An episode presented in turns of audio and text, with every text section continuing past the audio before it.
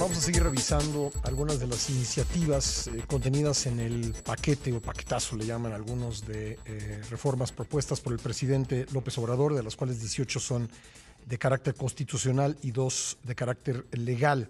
Entre ellas está la reforma del presidente López Obrador que prohíbe el consumo y siembra maíz transgénico. Vamos a hablar al respecto con Juan Carlos Anaya Castellanos, director general del Grupo Consultor de Mercados Agrícolas, a quien recurrimos con mucha frecuencia para hablar de este tema especializado. ¿Cómo estás, Juan Carlos? Un gusto saludarte. Buenos días, Pascal. Con el gusto de estar en tu programa y de hablar pues, de estas iniciativas que son más un tema político, propuestas de campaña y que vemos sin ningún sustento técnico y con mucho contenido ideológico. ¿Tú, tú cómo ves el del maíz eh, transgénico? Pues muy ideológico, este, Pascal, en virtud de que actualmente seguimos en un panel de controversias con Estados Unidos que no se ha solucionado. Se piensa que esto se vaya hasta noviembre del año que entra, porque al ser un tema muy importante político, tanto Estados Unidos y México estamos en un periodo de, de elecciones y para Estados Unidos el tema del maíz se vuelve estratégico y más que nada que México es su principal comprador de este producto y que esta controversia México no ha podido mostrar científicamente que el maíz genéticamente modificado hace daños a la salud humana, animal o ambiental. Eh, bueno, muchos lo hemos eh, consumido de una u otra forma por años y, y pues eh, de acuerdo con lo que yo he revisado sin ser experto sobre el tema, pues tampoco veo ninguna evidencia contundente del daño que pueda producir. Pero, eh, ¿crees que en, un, en, lo relacionado con eh, pues nuestro comercio internacional, eh, esta iniciativa pueda profundizar nuestros problemas en el marco del TEMEC?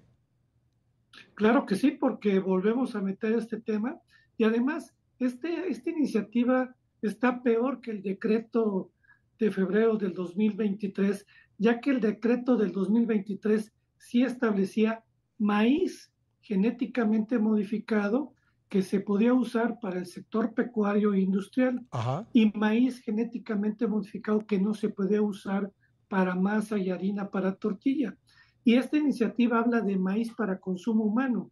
¿Qué quiere decir consumo humano? Entonces la realidad deja todavía más incertidumbre porque esto pues pone en riesgo el abasto nacional, ya que en México somos autosuficientes en maíz blanco, pero no somos autosuficientes para el consumo pecuario e industrial, ya que solamente estamos produciendo el 50% del maíz que necesita el país y principalmente de estos dos, sector pecuario y agroindustrial. ¿Y del maíz que importamos, qué porcentaje será genéticamente modificado? Eh, su totalidad, este, Pascal, porque todo el maíz que viene de Estados Unidos blanco y amarillo es genéticamente modificado. Traemos maíz de Brasil y Argentina, que es genéticamente modificado, y no hay alternativas de que no podamos importar, porque todos los países producen estos tipos de maíces que han sido utilizados porque son productos que aguantan la sequía, que usan menos fertilizantes y han mostrado ser resistentes a las sequías. Y a las plagas también, según entiendo. Y a eh, las plagas y todo. oye, em, eh, si bien nos dices que somos autosuficientes en maíz blanco, tú nos has explicado que por algunas cuestiones logísticas, quiero recordar la península de Yucatán, eh, se trae una pequeña parte de, de, maíz blanco. ¿Ese maíz blanco que se trae también es genéticamente modificado? Sí, todo es genéticamente modificado. Sudáfrica es genéticamente modificado. Y por eso, Pascal, estamos metidos en un tema ideológico, ya que el maíz genéticamente modificado, de acuerdo a, biólogos y a doctores de la universidad y de varias, han publicado eh, un libro que se llama Transgénicos y como tú señalas, en 20, 25 años que hemos consumido este tipo de maíz, no se ha podido demostrar un daño a la salud. Y esto está evitando que nuestros productores en México puedan usar biotecnología y más con el tema del cambio climático, este producto pues es más resistente a las sequías. Para darte un ejemplo, este año que terminó en Estados Unidos con todo y una sequía extrema, van a tener la producción récord de maíz.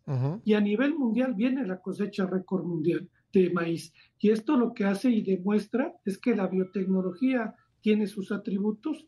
Claro, hay que estudiarlos y usar las semillas que sean autorizadas por las autoridades sanitarias. Claro, y en el caso de, México, que no producimos eh, maíz genéticamente modificado, eh, ¿qué efecto ha tenido la sequía? Bueno, la sequía lo que ha hecho es que se ha reducido la producción. En el primavera-verano nos dañó la producción de 20 millones, caímos a 18 y eso hizo que México en 2023 tuviéramos una importación récord de 19.7 millones de toneladas, de las cuales se trajo maíz blanco antes de que saliera el decreto, 358 mil toneladas.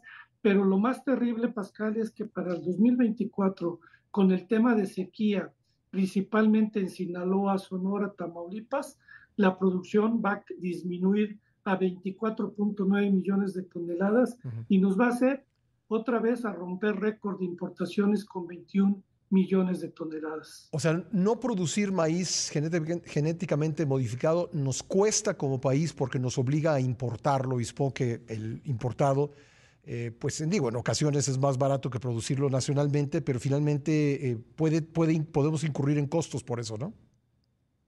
Ah, no, pero el tema es que si no lo permites el uso, porque no está claro, pues vamos a tener un problema, nos vamos a dar un balazo al pie, en virtud de que México es deficitario y los países que tienen superávit que nos pueden vender este maíz es genéticamente modificado.